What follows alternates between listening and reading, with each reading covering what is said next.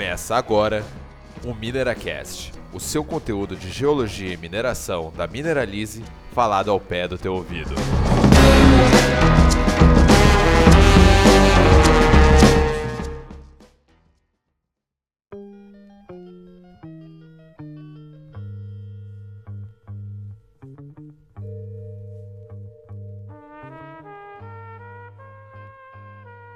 Boa noite, pessoal. Bom dia, boa tarde, boa noite. Bem-vindos a mais um episódio aí do Mineracast. Hoje a gente vai tratar sobre modelagem, modelagem implícita e explícita. Aqui eu tenho meu convidado de honra, Frederico Lima. É, ele vai se apresentar daqui a pouquinho. Então hoje a gente vai tratar, a gente vai meio que conversar aí sobre os assuntos é, pertinentes sobre a modelagem, vai dar uma pincelada em banco de dados, porque é meio que impossível a gente abandonar esse assunto só para falar de modelagem, né? Uma coisa depende da outra. Então, primeiramente, Fred, seja muito bem-vindo. Boa noite. Por favor, se apresenta aí, fala aí um pouco da tua trajetória. Pode, pode escorrer um pouquinho, sinta-se livre, tá em casa. Boa noite, Matheus. Agradeço muito aí o convite do Minera Cash. Um prazer estar aqui para falar sobre esse assunto, que é um dos que eu mais, mais gosto aí na geologia, é sobre modelamento, estimativa e avaliação de recursos, né? Minha carreira, aí eu estou completando um pouco mais de 11 anos de, de experiência em mineração. Eu formei no fim de 2009, FMG, e entrei na Jaguar Mining, que é uma, uma mineradora de ouro, principalmente subterrânea, é, em 2010, como trainee. E de, desde então, assim, eu entrei já como um trainee de subsolo, tive bastante experiência com a operação de curto prazo, é, aqueles desafios do dia a dia de geologia de mina, é, amostragem, sondagem. Uhum. E a partir de um momento ali na minha carreira, é, me foi colocado o desafio de passar para o modelo, ainda com pouco tempo de mina. Uhum. E eu aceitei, meio assim no escuro. É, fiz alguns treinamentos iniciais, né? E, e meti a cara. E foi, que foi o lugar que eu mais gostei mesmo de trabalhar é, na geologia, assim. Depois disso. Eu... Né? Exatamente. E depois de um tempo na Jaguar eu saí, fui para uma empresa de, de cal, de produção de cal, que chama Loast, é uma empresa belga, é a maior é, produtora de cal do mundo. Nela eu tive a oportunidade de, de passar em todas as áreas da geologia que eu até então não tinha experiência. Então pude passar pela exploração, direito minerário, meio ambiente, propriedades, é, é, geologia de curto e longo prazo também. Uhum. Então acompanhava a rotina da operação nas pedreiras, né, nas minas e também fazia exploração. Então foi muito bacana e enriquecedor para mim esses três anos que eu passei nessa empresa. E depois recebi o convite para retornar para Jaguar como coordenador de geologia na mina de Turmalina. É, fiquei três anos lá e esse mês é, passei para gerente de serviços técnicos na mina Pilar. É, a Jaguar, a Jaguar, assim, é, eu trabalhei só em subsolo, mas ela também teve open pits, né? E passei muito, muito superficialmente em open pit no ouro, né? Mas aí no calcário eu tive a oportunidade de trabalhar com, com os, as minas de céu aberto. Bacana demais. Ó, só para contextualizar aí quem, quem tá ouvindo aí, quem possa ouvir, é, a galera aí que deve estar tá no meio da graduação, final da graduação, ou recém se formou, essa, é, essa galera aí que a gente imagina que esteja ouvindo a gente, que a gente espera que esteja ouvindo a gente, né? então, a gente vai tentar aqui abordar de uma forma bem mais, mais leve, assim, sem muito, sem muito geologismo, apesar de que é meio difícil também, né? Sendo nós geólogos conhecemos bem nossas figuras, né? Mas aí, poder pincelar pra galera e ver como é que é, para quem tá começando, para onde que ela pode é, pender algum, algum interesse, ou então se ela não conhece nada, já sabe mais ou menos o que que é, né? E é, e é bacana isso que você disse aí, que você trabalhou com muito mais enfoque no subsolo, né, na, na ao longo da tua carreira aí, e que passou pelo Open Pit, né, na, no, na indústria do cal, né? E, e, como é que era essa modelagem na, pro Open Pit? Era, era muito presente era, ou era coisa mais assim, é, para poder ter um controle mais superficial? Bom, cara, assim, como a commodity não é mais o ouro ali, calcário, é, é muito variado isso, né, cara? Para cada commodity a gente tem um tipo de banco de dados, digamos assim, né? Uhum. É um tipo de pesquisa, um tipo de, de prospecção. Então, é, a malha de sondagem do calcário é muito mais aberta, a variabilidade do, dos teores né, ou das concentrações de cada elemento é muito diferente né, do ouro. Então, ela varia muito menos, então você pode ter um espaçamento muito maior entre informações geológicas. E no ouro, não, né? O ouro, dependendo da variabilidade do seu depósito, é, pode ser que um metro para frente, um metro para o lado, você tem um estéreo e, ou um teor muito baixo ao lado de um teor muito alto. Então, assim, efeito pepita. Então, vai depender muito do, do da commodity que você está trabalhando, né? Uhum. Então, cê, é, eu não tinha tanta dificuldade de trabalhar no calcário porque eu tinha vindo do ouro, né? Que, digamos que é o caso mais complexo que você vai ter é ouro e dos mais simples vai ser esses, é, esses minerais industriais, né? Esse tipo de commodity. Certo. A tendência, eu, eu tenho... né? Não, não é uma regra, né? Mas uhum. essa é a tendência. Eu tenho até uma pergunta pronta aqui a, a, na hora que você tratou aí da, de como é diferente a, o método prospectivo, que é sobre o, os métodos de, de, modelagem. Mas antes da gente perguntar os métodos de modelagem, eu vou te perguntar é, mais ou menos para discorrer o que, que é a modelagem e depois, assim, pode é, criar alguns, alguns exemplos de modelagem implícita e explícita, né? A gente vai, vamos dialogando aqui, vamos construindo essa conversa. Então, o que que, o que que seria a modelagem geológica ou a modelagem de recursos? Sim, é modelo é você fazer uma interpretação dos dados que você tem, né, e, e criar isso no ambiente 3D ali. É, é uma, uma coisa que eu queria até comentar antes aí, é, pensando que o público aí vai ser de pessoas que estão na faculdade aí ou recém-formados, né? É, a gente às vezes entra no mercado sem saber nada, na verdade. Assim, eu entrei Sim. sem saber nada de mineração. Não era o enfoque da UFMG. Uhum. Então eu aprendi tudo no mercado em relação a, a modelo e a, a mineração em si, né? Operação de mina. É, nunca tinha ouvido falar de modelo de blocos, de estimativa, muito pouco de estimativa assim na faculdade. E, e quando entra é um outro universo, né? Então, explicando mais ou menos o modelo, pelo menos na indústria de ouro, né? Que é o principal enfoque nosso aqui. Certo. Porque é onde eu trabalho atualmente, né? Onde a gente trabalha, né? O Matheus é meu colega de trabalho, para quem não sabe aí. Esqueci desse e... detalhe. é, a gente até você passou por isso, né, Matheus, é, desde que você entrou. A gente pode criar modelo de tudo quanto é coisa, né? O ideal é que você faça primeiro um modelo geológico já, das suas litologias mesmo em si, né, da sua geologia. Isso você pode construir através do, de mapas de superfície, mapas de, de dos, dos, níveis que você mapeou na mina subterrânea, do seu banco de dados de furos, né, da descrição é, geológica ali dos seus furos, do, do testemunho. E a partir de todos os elementos, medidas estruturais que você vai fazer lá nas rochas, você traz isso para o seu banco de dados e, e, diante de todas as informações, você fazer o seu modelo, a sua interpretação, né? E quando você fala de recurso, você está modelando a química, né? Você está fazendo um modelo dos números, um modelo numérico. Então você vai trabalhar com os teores e vai fazer um modelamento desses teores, né? E dependendo do seu depósito, ele vai respeitar uma litologia ou ele vai estar em, no contato de duas litologias, né? Pode ter infinitas possibilidades aí. Né? O controle da química não necessariamente é um controle litológico, né? Exatamente, pode ser estrutural, uma zona de cisalhamento, uma falha, né? Que seja. Então, cara, é, é até um tema do nosso podcast aqui é falar sobre os, os tipos de modelagem, né? Então a gente tem um método mais clássico que é a modelagem explícita, onde você vai fazer normalmente um grid regular para fazer a interpretação do seu corpo de minério. Uhum. É, eu costumava fazer, mais no início da minha carreira, eu modelava com um modelo explícito e fazia sessões horizontais. Você tende a, a fazer um grid que seja perpendicular ao seu minério para fazer as sessões.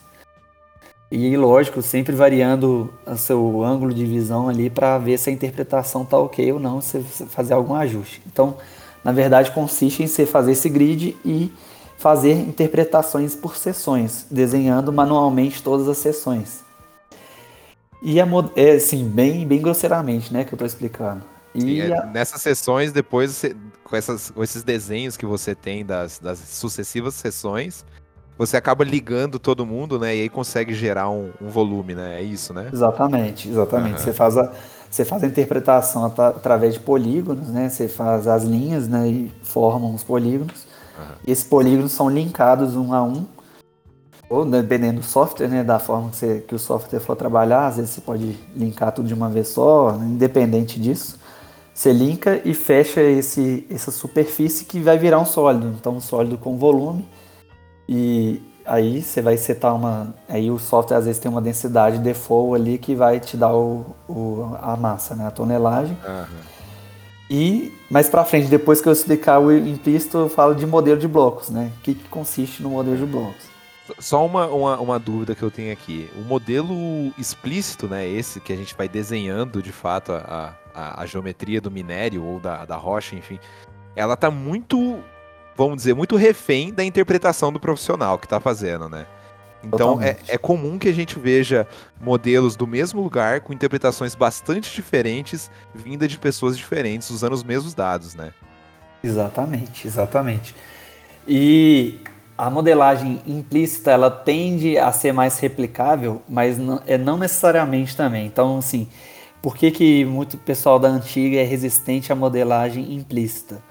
Porque eles acham que a pessoa que está fazendo não tem tanto controle do que está sendo feito. Mas não é verdade, né? Isso é um tabu que não precisa existir. Uhum. Que consiste a modelagem implícita. É, o software vai trabalhar com o algoritmo, mas ele vai respeitar todo o controle está na mão do usuário. Então você vai, por exemplo, você tem um banco de dados dos seus furos, dos seus canais, de, de amostragem, né? E vai fazer sua interpretação, você vai fazer sua seleção dos dados que você vai modelar. E o algoritmo vai respeitar ali essas amostras que você selecionou, uma direção preferencial, ou é, existe diversas coisas que você pode usar no, no modelo implícito. É, trends estruturais, nossa, muita coisa. Até o método é... de interpolação muda às vezes a geometria do que você está modelando, né? Exatamente.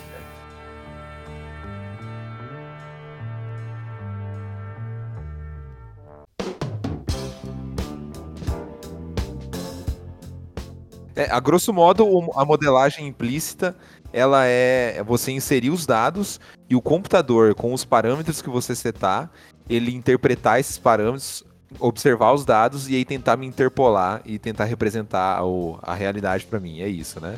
Exatamente, mas ele também é totalmente, é, é, digamos assim, é, manipulável, né? Você pode inserir linhas, inserir pontos para forçar uma tendência, forçar ah, um sim. local que vai passar.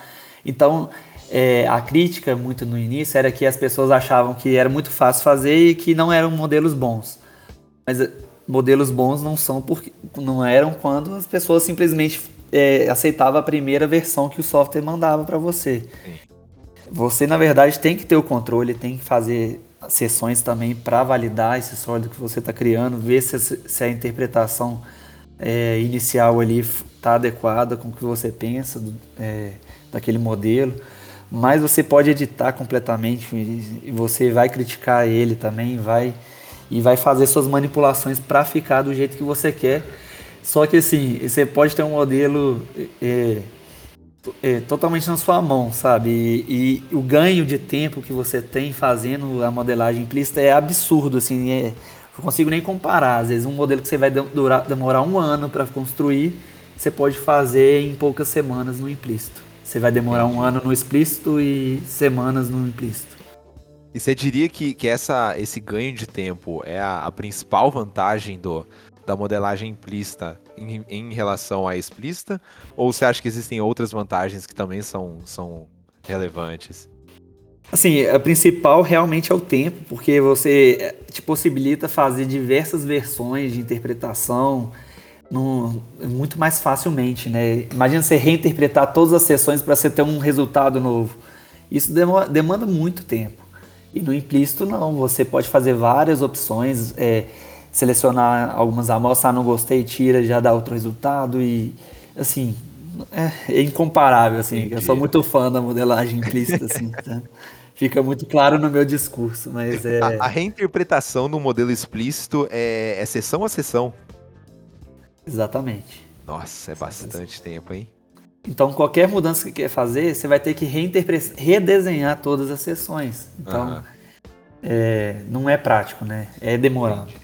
E, e, você diria que esse controle geométrico do, da, da, da, modelagem explícita é uma vantagem em relação à implícita? Ou a implícita, por ter esses controles de para forçar o teu algoritmo, acaba que num, numa perda, né? Não, eu, eu não, não acho que é uma vantagem, porque é a mesma forma que você vai controlar no explícito, você pode fazer no implícito. Então, qual que é a vantagem do explícito? Entendi. Não, não Se eu quiser fazer as mesmas sessões do explícito para ela, elas serem honradas no implícito, eu posso fazer também. Mas qual é o sentido disso? É, você tem várias outras formas de fazer esse controle sem precisar interpretar tantas sessões, né? Entendi. Você vai fazer o corte horizontal, vertical, inclinado, perpendicular ao corpo, do jeito que você quiser, vai verificar ah, o sólido gerado, vai editar ele com ponto, vai editar ele com linha, vai pôr o seu mapeamento e vai honrar, vai fazer ali os desenhar os contatos por linha e fazer ele honrar esse contato. Você vai colocar sua medida de foliação para pôr a tendência do corpo. Você vai pôr sua falha para fazer dividir ele em blocos. Então, assim, é, são infinitas possibilidades que te dá resultados muito melhores e de maneira muito mais rápida. Entendi. Rapaz, essa modelagem implícita aí, então, tá, tá salvando vida, né? É, você acha que, que é, muito, é muito mais resistência do que limitação da técnica, para ela não emplacar tanto assim?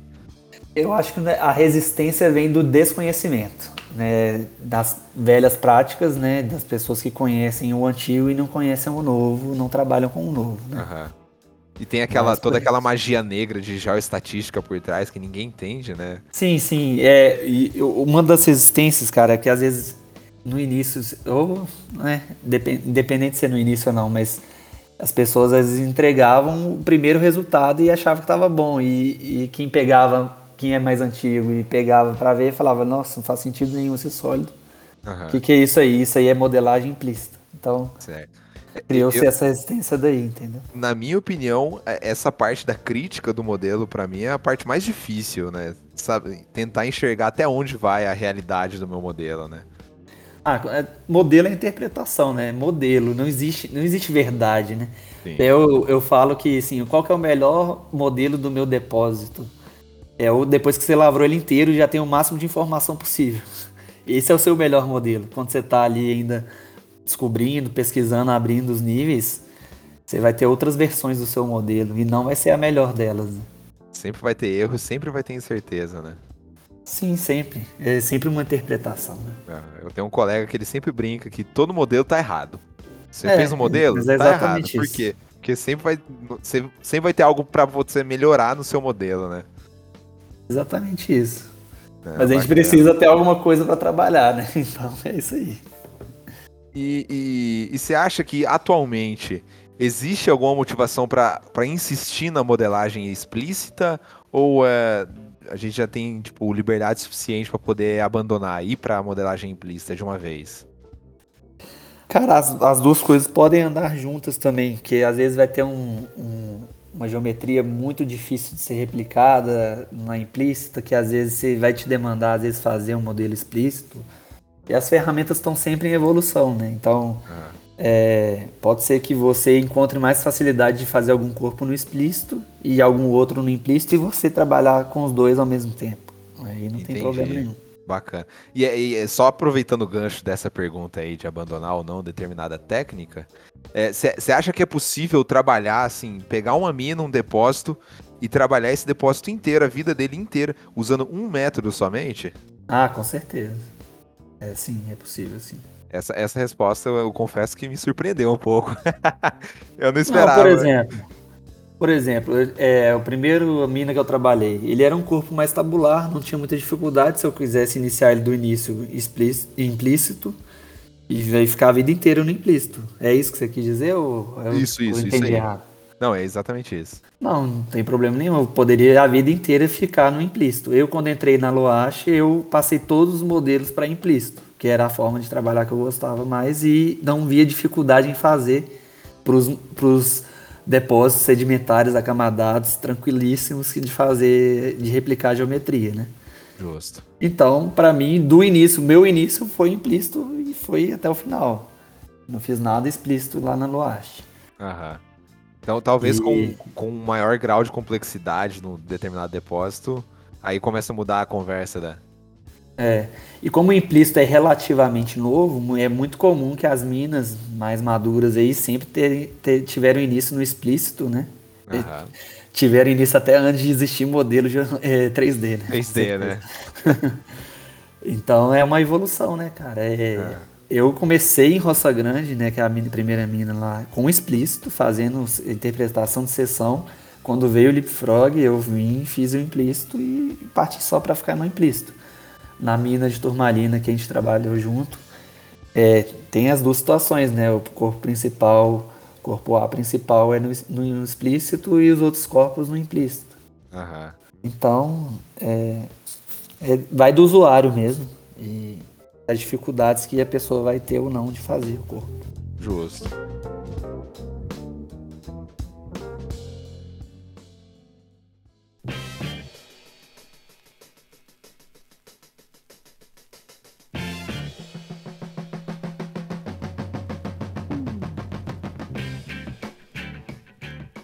Cara, uma coisa que eu queria te perguntar, que você falou que você saiu da faculdade, você pouco conhecia nessa parte de modelagem aí, de operação de mina em si.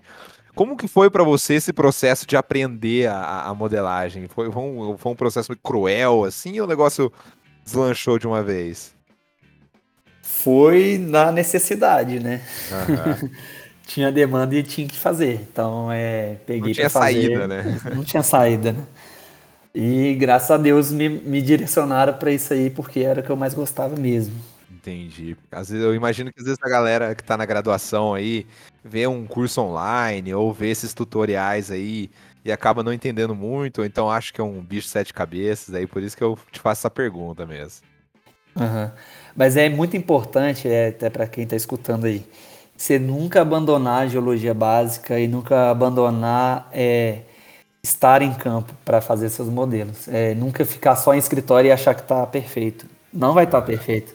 Se você não tiver o acompanhamento em campo, ir na mina, é, fazer seu campo ali, não fica bom. Assim, o ideal sempre é que você esteja próximo da operação e, e esteja ali sempre validando o seu modelo, né? É muito Sim. interessante você modelar ele em 3D lá no computador e depois ir, ir à mina e tirar a prova. Isso é muito gratificante. Assim, e é, tá acertar o modelo deve ser uma coisa muito gratificante mesmo. Né? Ah, com certeza. E sim, você marca um contato litológico, um contato do minério na mina, a topografia levanta, você importa isso no modelo e tá certinho com o seu modelo. Isso é bom demais. Uhum. Até mesmo a programação de sondagem, né? Que você deve ter trabalhado bastante também. Quando um, determinado furo atinge o minério a tal metragem e o programado para esse para esse, esse alvo é muito próximo do que você estava esperando já, né? Exatamente. Isso é, é uma coisa que, a, que também a modelagem implícita trouxe muitas facilidades também, né? É, eu, no, eu comentei no início que tem possibilidade de fazer modelo de tudo, né? Então, até comentando os tipos de modelo, né? O litológico, o de recurso, o geotécnico, né? Então, cê, é, o, algum outro modelamento numérico que você queira fazer para ver interpretações que a gente gosta de fazer na Jaguar, que é o teor vezes espessura, né? Uhum. Que, tra que traz uma visão muito boa para você fazer seu, seus alvos de sondagem. E na modelagem implícita, você, você programa seu, sua, sua sondagem e você consegue fazer uma avaliação da sua sondagem programada em cima dos seus modelos. Então você já tem uma previsão de onde vai passar o minério, de qual litologia eu vou cortar, as profundidades que ele vai ter. Então você tem tipo um pré-log do seu furo planejado uhum. para levar na hora. Já vai da... descrever esperando alguma coisa, né? Não, talvez sim, não seja sim. exatamente o que você está esperando, mas já tem um norte, né? Exatamente, assim, uma coisa que é um caos é você pegar um banco de dados de uma mina de mais de 10 anos, que passaram diversos geólogos, que cada um chamava uma litologia de um nome. Uhum. Então, se você já tem um modelo maduro, litológico, que você possa fazer esse pré-log e não, não que vai estar tá já descrito seu furo novo vai estar tá descrito, mas vai te dar uma ideia boa do que chamar as, as o nome que você vai dar para as sources para ficar mais unificado e você ter um, um banco de dados mais coerente e mais fácil de ser modelado também. Sim. É muito comum, às vezes, pegar furos que estão assim, um ao lado do outro, né? E aí dois geólogos diferentes descrevem esse, cada um dos furos, né? E os intervalos que, assim, claramente podiam ser uma, uma coisa contínua, ficam diferentes porque, né, a visão de um geólogo era que aquela litologia era A, e o outro geólogo, não, essa litologia A tá um pouquinho depois e tal. E às vezes eu imagino Exatamente. que esse pré-log podia dar uma, uma, uma uma unificada para não para poder é, viciar o meu dado, mas justamente para eu tentar homogeneizar, né, o dado para não ficar um, um, negócio muito caótico depois no modelo, né? É exatamente isso, porque um dia você foi descrever com o sol brilhando e você viu mais clorito ali, está mais verde o seu, o seu, seu testemunho. E aí o outro dia o cara foi lá no, um furo do lado, no dia nublado, não enxergou tão verde ali já chamou de outra rocha. Uhum. E aí já fica um negócio descasado ali, né, no, aí, no modelo aí, depois. Exatamente. Aí no seu modelo você vai ter que agrupar litologias para fazer mais sentido, para você conseguir fazer alguma coisa, na verdade. Uhum. Né? Uma, uma, parte que a gente esqueceu de comentar, eu acho bastante interessante, é como que, esse, como que o dado da sondagem né, entra para dentro do modelo, né? Que é a, a história do Collar, do Survey, daí do Gel, enfim. É, a gente sabe, assim, esses, esses dois são, são imprescindíveis, né? O Collar e o Survey, né? Porque eles que vão dar a geometria do, do furo de sondagem, é isso, né? Exatamente. É, é, assim, praticamente todos os softwares trabalham com essas mesmas nomenclaturas de tabela para poder fazer a importação. Né? Uhum. A gente está acostumado muito a fazer importação com CSV, mas existem outros tipos de link entre banco de dados e softwares, né? SQL, esses, mas eu não sei muito aprofundar nesses outros tipos, porque uhum. eu sempre trabalhei mais com planilha CSV. Mas você tem a planilha de color, que é onde vai estar seu XYZ, né, suas coordenadas. Da boca do furo, né? Da boca do furo e a profundidade final desse furo, ou do seu canal, né? O seu canal também de, de mina subterrânea é tratado como um furo, uhum. né, nesse caso. A planilha Canal, para quem está ouvindo aí e não, não sabe o que é canal, é a amostragem da, da frente de, de desenvolvimento, né? Ou então ou, das laterais, né? Que daí determinados lugares chamam de CSP até, né? Canal sistemático de parede, mas isso aí é uma nomenclatura específica da, da mina, né? Então, é, cada é, mina de, vai chamar de um jeito. De um lugar, né? Exatamente. É. Mas basicamente são amostras do, em campo, né? Da frente, do, do, do lá no campo mesmo. Exatamente. Só um comparativo para você que está na mesma empresa que eu, o CSP de Turmalina chama SBG em Pilar. Então, assim, Nossa. realmente nomenclatura não quer dizer muita coisa. Não. Exatamente, essa, nome é nome mesmo, né? Nome, é. Então, e aí falei da cola, a survey vai ter é, a medição de desvio, então você vai ter o azimuth o dip inicial, se seu furo for per... e a profundidade do furo. Se uhum. Se seu furo for perfilado, então normalmente de 3 em 3 metros você vai ter uma outra medida de azimuth dip e isso vai fazer a trajetória do seu furo. Então você vai construir o desvio do seu furo lá em 3D. Com as várias atitudes né, do, do furo. Exatamente. Uhum. Isso é um aparelho de perfilagem que mede, né? A gente, após finalizar o furo, a gente faz essa medição de perfilagem. A gente usa um aparelho que chama Sprint Gyro, na, da, da Reflex. E ele faz a medição. Tem vários outros, né, que fazem o mesmo trabalho, né? Exatamente. E ele faz medições a, a cada tantos metros regularmente. No nosso caso, a gente usa de 3 em 3 metros. Que seria certo. o tamanho de uma haste de, de perfuração. De sondagem. Para quem não assistiu, quem não ouviu o último episódio sobre sondagem, tá aí o gancho. Exatamente. E, inclusive, né, Matheus, na, na, no planejamento do furo a gente faz já com um desvio planejado, né? Uhum. Isso a gente faz calibrando com os furos já existentes no nosso banco de dados e a gente vai sempre calibrando aquela campanha para que a gente tenha mais assertividade no desvio planejado. Né? Uhum. E claro essa calibração nem sempre a gente acerta. Né? É isso que eu ia te perguntar. Essa calibração do desvio, existe uma receitinha de bolo ou é cada caso um caso? Acho que a melhor forma é, é você aprender com o seu dado histórico mesmo. Porque às vezes a gente vê que a mina, às vezes, é, por setor, ele tem um comportamento diferente. Em um lugar ele vai abrir mais para leste, outro vai tender a descer mais ou a subir. Então, assim, é meio caótico isso aí. E, e, é extremamente importante, né, a gente planejar esse desvio aí do furo, para antes dele ser de fato perfurado, Porque daí a gente já imagina mais ou menos é, aonde a gente espera, né, que o, a zona mineralizada ou o contato litológico e tal ocorra, né, na, na, metragem do meu furo, né? Porque senão às vezes eu fico com um dado deslocado, né, entre o planejado e a realidade, né? E o desvio vai depender de parâmetros operacionais, se o sondador pôs muito avanço, pôs muita água, pôs muita pressão, ou de, da dureza da rocha, das rochas que você vai encontrar no caminho. Então, assim, são diversas variáveis Verdade, atuando variáveis. aí. Exatamente. E se você está sondando mais perpendicular ao corpo, é um comportamento. Se você está forçando mais um furo no strike, aí já é outro comportamento. Então, são N situações aí vivenciadas aí para o pessoal que trabalha no dia a dia com isso. Uhum. E aí, além do, do Color Survey, que são né, imprescindíveis aí para gerar esse furo de sondagem, a gente tem a, a, as outras tabelas que viram as informações mesmo, né, os atributos, enfim, chame de vários nomes aí. Exatamente. É, Color e Survey são as obrigatórias, né? Uhum. E aí depois você parte para as tabelas de intervalo que você vai poder colocar é, litologia, que às vezes chama de geology, onde vai estar tá por intervalo, vamos supor, de 0 a 50 metros é um xisto, de 50 a 100 é um granito, e assim por diante. É onde você uhum. vai pôr esse tipo de informação e importar.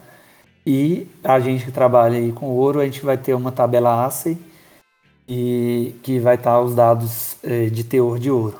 No certo. calcário era uma mesma tabela ASCII com umas 30 colunas com cálcio, magnésio, sódio, cloro, etc. Uhum. eu, eu, tenho, eu tenho um colega que ele conta que determinados depósitos, eles nem estimam o, o minério em si, eles estimam os contaminantes da, do, do minério, né? Sim, isso é muito comum. São, são abordagens completamente diferentes dependendo do teu depósito, né? Isso é, é. Muito, é muito interessante de ver. É porque, assim, é, às vezes, qual que é o problema no minério de ferro? Vai ser o contaminante. É isso que vai determinar a qualidade do seu minério ou não ali. Uhum. Às vezes, não tanta concentração de ferro. Sim, eu tô chutando um pouco, tá? Porque eu nunca trabalhei com minério de ferro. Justo. A gente sabe, é muito clássico de ser problemas dos contaminantes, por, porque isso depois, quando vai pro alto forno ali para siderurgia, já, já se torna um problema, né? Certo. É, no calcário, a gente tinha também, como a Loage trabalhava só com calcário de alta qualidade, é, a gente também se preocupava com os contaminantes. Então, isso, isso era muito necessário para a gente, no, do planejamento, é, selecionar as áreas de interesse e descartar as demais áreas, entendeu? Entendi. E isso com os dados da tabela ASEI, né? Que é os dados químicos. Exatamente. Uhum. É, no caso do calcário, quando tinha uma sílica alta, isso era um problema para o forno. Entendi. Forno a 900 graus lá, quando vai transformar o calcário em cal, é, o, a sílica dava, dava um problema, entendeu? Entendi. Isso é um dos exemplos. E aí, fora isso, a gente também tem, por exemplo, a tabela de geologia, né? Ou então tabela de é, levantamento geotécnico, né? Tudo isso a gente pode. Aí depois disso o leque abre de vez, né? Exatamente. Entendi. É, você é... pode pôr o que você quiser que você consiga medir nesses intervalos, você pode colocar. Entendi. E consegue modelar tranquilamente, né? Sim. Bacana demais.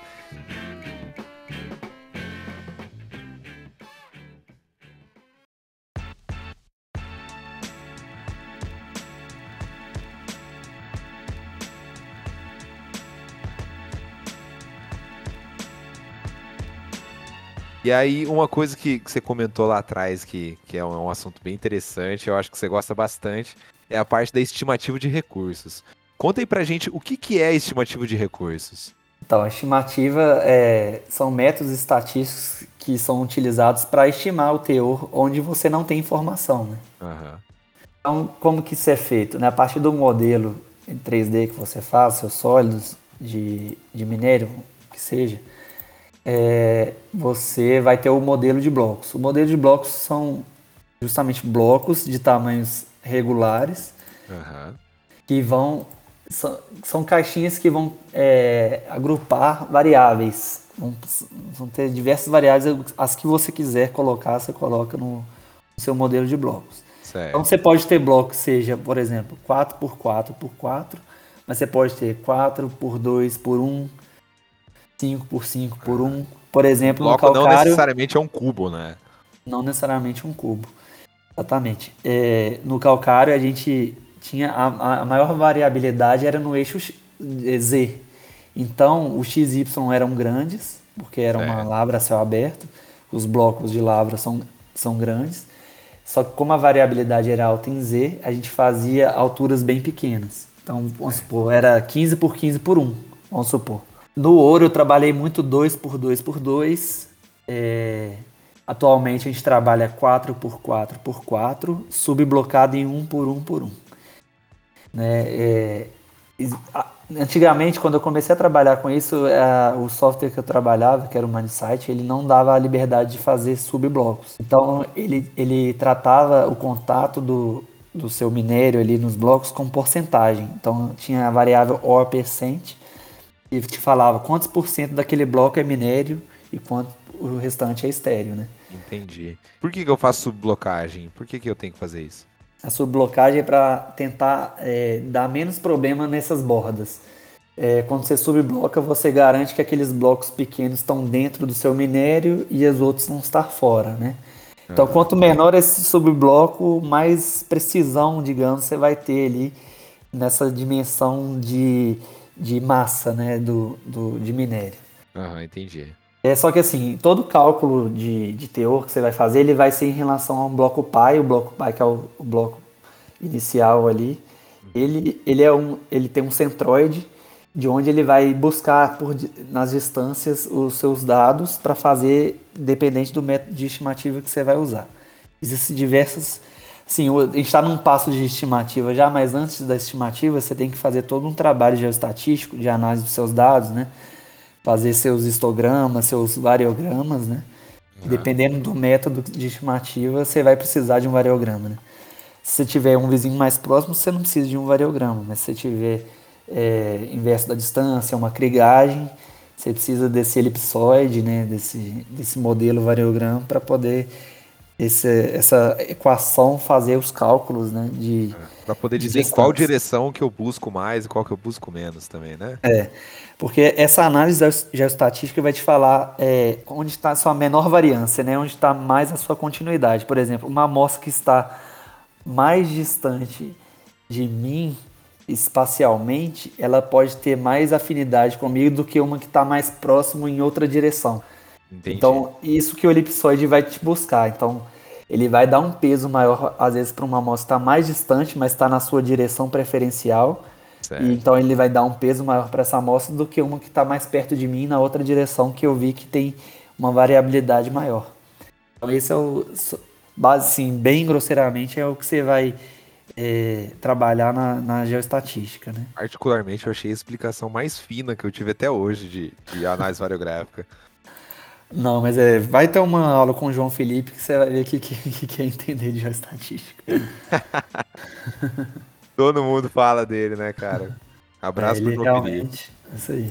Mas assim, existem diversas coisas. Pra você determinar tamanho de bloco, tudo isso tem técnicas, né? Tem o que o Q&A, que é ele vai te dar uma ideia melhor do que, que você tem que fazer, é, de quais, quais os parâmetros usar para fazer. ah, os mais, são os mais adequados em relação ao seu banco de dados, né? Então É. ele vai te, te di- indicar qual que é o seu tamanho de bloco, né? O bloco às vezes está muito relacionado ao que você vai a, a engenharia de minas, porque é mais ou menos é, quanto você vai conseguir carregar com seus equipamentos, né? Meio tem uma tem uma explicações mais pro lado da engenharia. Entendi. Mas o próprio banco de dados já influencia o, o meu modelo de blocos, então. Sim, com certeza. Entendi. Né? O espaçamento dos seus dados, tudo Ah, isso entendi. E assim, é- o que, que adianta você ter, vamos supor que você tem dados muito espaçados e fazer blocos muito pequenos? Qual é o sentido disso? Não vai fazer muito sentido, você vai Você vai aumentar estar sua aumentando a variabilidade. chance de errar, né? aumenta a sua incerteza e assim não faz sentido. Tudo tem que fazer sentido, né? Tudo é um processo grande de análise para você ter seu produto final.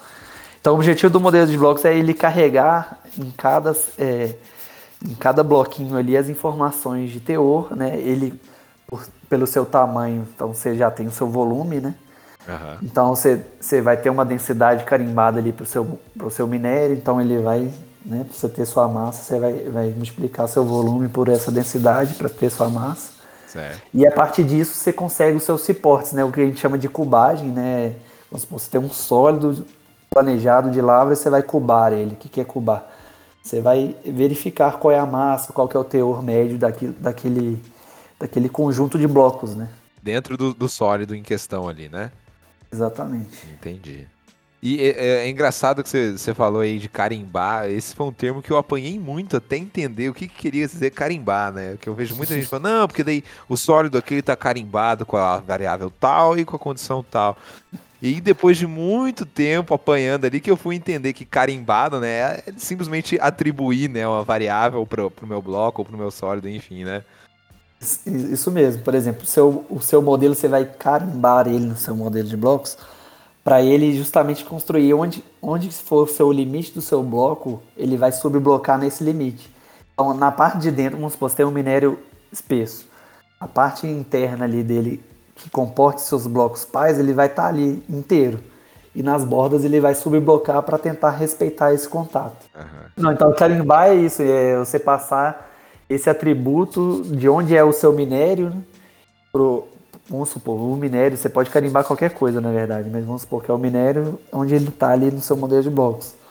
Mas você pode carimbar é, seus estopos planejados, suas galerias planejadas, diversas coisas, né? Entendi. Carimbar numa variável. Né? Apenas, né? Qualquer, qualquer que seja essa variável, eu estou atribuindo para aquele meu bloco. Entendi. E aí o produto final do modelo de blocos é, é justamente isso que você disse, é a cubagem, né? É, assim, é, o produto final é você ter você ter ali a definição do seu recurso, né? Então esse costuma ser o produto final da geologia.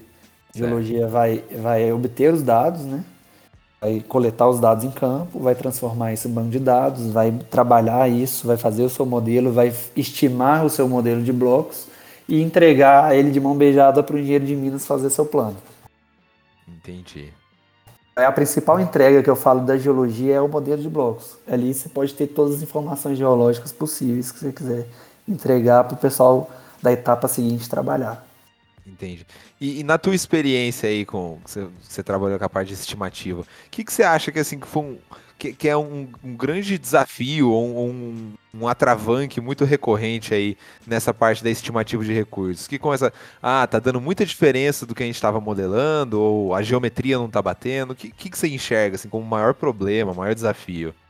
Assim, em termos de estimativa, é, é sempre importante você revisar a sua estimativa de tempos em tempos. Não é, lógico que não é mensalmente, não, às vezes não é necessário, uhum. mas quando começa a dar um problema no que a gente chama de reconciliação, é onde você começa a verificar todos os seus, seus passos. Né?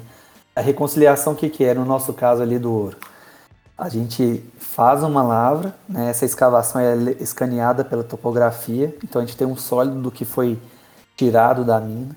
Uhum. A gente cuba esse, esse volume, então a gente tem ali uma massa, um teor, uma quantidade de metal, né, as onças daquele bloco. E a gente tem o resultado final da planta metalúrgica, onde o que realmente foi produzido, o que foi para o estéreo, o que ficou de inventário. Tudo isso somado a gente chama de teor metalúrgico. Então a gente tem a massa que entrou na planta e o teor metalúrgico. E é onde a gente compara o que, que a gente mandou realmente pelo, através do modelo o que, que a gente vê do modelo que a gente mandou e o que, que a planta teve no produto final. Então essa reconciliação que é o seu checkmate aí do, do que do, da, da qualidade do seu modelo, né? Quando começa a dar problema aí, aí você tem que ficar mais de olho. Às vezes é, você tem que rever sua estimativa, às vezes o, o que pode estar de problema ali, às vezes seu elipsoide não está muito adequado para a geometria do seu corpo, porque às vezes se você não separa, seu, vamos supor que seu corpo é complexo dobrado, é, tem diversas outras direções que não são da, é, que aquele seu elipsoide já não atende mais todas essas direções. Se você não separa ele em domínios para ter mais de um é, elipsoide para atender realmente seu corpo, você pode começar a ter problema. Então, é, tá, até a modelagem implícita ali, o software de modelagem implícita tem uma ferramenta da da anisotropia dinâmica. Então você consegue variar o seu elipsoide de acordo com a variação de direção do seu corpo.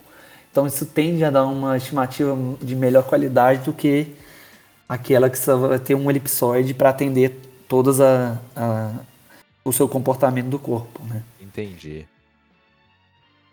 É, assim, já tem, eu vou te falar, já tem mais de três anos que eu estou nessa posição de, de coordenação, gerenciamento e já não estou tão focado nessa, nessa parte de modelamento. Então, assim, uhum. eu, posso, eu posso não estar tão atualizado assim, né? Pode existir ferramentas, mas é, o que eu vejo mais de vanguarda é essa anisotropia dinâmica que vai te dar resultados, principalmente de corpos dobrados, muito melhores do que você tentar é, adequar todo o seu corpo com um elipsoide só. É, ou dividir, às vezes na, no modelo mais clássico ali você vai ter que dividir sua charneira e seus flancos para em domínios para ter elipsoides diferentes, porque ele vai, vai ter planos, comportamentos diferentes, né, tendências diferentes. Quando é uma estrutura muito apertada, é... como é que eu faço com essa anisotropia dinâmica? Quando eu vou separar em domínios, perdão. Tem uma estrutura, uma dobra de escala, é, vamos dizer, macroscópica, métrica, decamétrica? Como é que Essa faz? separação aí? em domínios é, é, é, uma separação física mesmo. Você realmente corta o seu sólido em, em, em pedaços para você é, refazer. Sua, aí você faz sua estatística baseada naquele domínio encontra o elipsoide mais adequado para uhum. aquele domínio. Aí você parte para o domínio, faz uma outra análise geoestatística, enquanto seu, seu modelo variograma, seu, seu elipsoide de busca e, e vai trabalhando, pedaço por pedaço. Na anisotropia dinâmica é como se eu nunca trabalhei de fato pondo a mão no modelo que trabalhasse com anisotropia dinâmica, mas eu entendo que no bloco você já tem informação de, de direção de azimuth dip que você tem que respeitar ali para o seu elipsoide guia, ser guiado, entendeu? A partir do seu, do seu, da sua superfície de hang ou foot. Eu não sei muito a dinâmica de, em si disso no software, mas é mais ou menos isso. Então ele, ele respeita é, o comportamento do seu corpo geológico. Então ele vai dar uma ele vai dar um resultado mais próximo da realidade. Assim. Bacana demais. Eu, você ia falar alguma coisa que eu te interrompi? Peço desculpas. Você lembrar? Não, aí, acho que era mais é, é, isso mesmo, é, do, dos domínios, se não me engano. Agora, é, dar, do ponto da reconciliação, quando dá problema, você tem que você não tem que verificar somente sua estimativa. Você, você pode ir a fundo e, e, você vai ter que fazer realmente uma análise mais aprofundada. É, você às vezes lavrou em cima de um bloco que já estava cheio, já tinha sido lavrado e foi teve um enchimento depois. Às vezes a operação comeu esse piso e levou esse estéreo para a planta. Você teve, você teve um dos fogos que você não conseguiu escanear, então ficou faltando um pedaço, então você também não tem certeza do seu volume escavado. Então são N situações operacionais, por isso que assim, a vivência do, do geólogo de recurso é, é muito mais enriquecedor, enriquecedora para o pro profissional se ele está ali próximo da operação, do que ser uma pessoa de escritório, matriz, que fica lá na cidade e que não tem esse contato, sabe? Sim. Nada contra, mas, né? O, o não, contato sim, às vezes é necessário, né? Exatamente. E depende do objetivo. Se o cara tá ali mais longo prazo, né, life of, trabalhando com Life of Mine, ele, ok, ele está no escritório, mas se você está ali com um modelo de curto prazo, cara, é muito importante você estar tá muito próximo da operação. A resolução que você precisa é muito mais alta, né? E, ó, acho que a última pergunta aqui que tem no, no, na minha colinha aqui é o que, que você. Que, qual, qual que é a relação que você enxerga com a modelagem, seja ela explícita ou implícita, com a, estimativa de recurso? É, é uma relação visceral assim, ou, ou a gente consegue é, assim não dar tanta atenção para uma para focar em outra? Não, o que, o que é a facilidade do modelo implícito, né? A partir do momento que você tem um, é, um fluxo de trabalho dentro do seu software de modelamento implícito que esteja totalmente linkado e totalmente dinâmico, é, você atualiza seu você faz uma atualização do seu banco de dados, você reinterpreta seu modelo seu, seu sólido de, de minério. Uhum. Depois que você salvou isso, o fluxo todo segue. Você já tem uma estimativa é, atualizada já no fim do processo. Você só espera o processamento do software e você já tem um produto novo, final, já pronto. Na explícita, você vai ter que fazer todo o seu passo a passo, um por um. Lógico que você tem scripts, né? Tem softwares que trabalham com script, então você vai atualizar seu sólido, vai rodar um script e vai atualizar seu modelo de blocos também. Uhum. Ok mas a facilidade que seu fluxo de trabalho ganha no implícito é enorme, até nesse sentido. Você tem novos produtos em, em questões de, de poucas horas, assim, entendeu? Então você consegue ter um produto sempre muito atualizado com muita frequência. Entendi. E isso que é muito bacana, assim. Pro curto prazo, principalmente, né? Sim, sim. Ah, bacana demais. Cara, eu eu, eu deixei de falar algum assunto aí, o que, que você acha? Eu. Assim, é impossível tratar esse assunto super complexo e amplo em, pouco em tempo, né? Conversa, né? Claro que poderia surgir milhões de outros temas aí nesse meio aí, mas eu acho que a gente deu uma pincelada muito boa, assim, do processo como um todo. Acho que a galera aí vai se, se pegar aí, vai, vai, vai ter um bom produto aí. eu não, eu já aprendi horrores aqui. Eu, tô, eu, fui, eu vim anotando aqui para caso aparecesse uma pergunta, eu vou guardar essa anotação porque eu já aprendi um monte. é beleza, cara. Ó, dá o, abriu espaço aí, quer mandar um abraço para alguém, dar alguma dica, alguma dica para quem está começando, alguma literatura, algum o help do, do Leapfrog ajuda? Qual é que é? o help do Leapfrog é espetacular, cara. Assim, você pode ser um autodidata com certeza no Leapfrog. É, eu uso muito. Usar, principalmente quando eu trabalhava de fato com isso, né? Eu usava uhum. demais e ajudava muito. Assim, eu, eu nunca fui muito de, de incomodar o pessoal lá do, do suporte, não. Eu era meio que corria eu mesmo atrás da, da solução. Então... Não, muitas vezes o pessoal do suporte, na hora que vai te atender, abre o help e te ajuda, né? é, pode ser também. É, é, o, é, a literatura de todo mundo, no fim das contas. Né? é. Mas assim, uma dica, acho que preciosa, assim, é nunca deixar de lado a geologia básica. Nunca na, na carreira, assim, é, na carreira técnica, né? Uhum. Nunca, nunca deixar de lado a geologia básica. Ela tem que ser sempre o foco. Ah, show de bola. Fred, muito obrigado. Adorei o papo. Aprendi um monte mesmo. É, espero, espero que tenham mais episódios aí. Eu vou te chamar com certeza. Quando a gente for aprofundando mais em estimativa. A gente vai entrar mais nesse assunto aí. Vamos colocar mais variáveis nessa brincadeira aí. Porque tem pouca variável, né? Então. Ah, eu que agradeço aí a, oportunidade de falar aí no MineraCast, pro Mineralize, Mineralize, como é que fala isso aí? A gente chama de mineralize, cara. Acho que a gente nunca parou pra pensar nessa, nessa segunda pronúncia aí. Mas é, é isso, cara. Muito obrigado pela participação. Eu ia falar outra coisa, só que eu esqueci. Beleza, Fred, muito obrigado. Pessoal, valeu aí quem, quem tá acompanhando. Espero que vocês tenham gostado. Se tiver algum assunto, alguma, alguma pergunta que tiver, pode mandar no Instagram, pode mandar no LinkedIn, pode mandar no Telegram, não tem problema nenhum. A gente está super aberto a qualquer sugestão aí. E se quiser mandar alguma pergunta para o Fred, posso deixar seu LinkedIn na descrição aqui do, do podcast? Com certeza, por favor, deixa aí. É, sempre acesso o LinkedIn, estou aberto aí a tirar dúvidas, trocar ideias, experiências aí. O homem falou, tá falado. Então, qualquer coisa, gente, qualquer pergunta, manda pra gente. Pode mandar pro Fred. Contato nosso vai estar tá na descrição. Espero que vocês tenham gostado bastante. Espero ver vocês daqui a pouquinho. E tchau!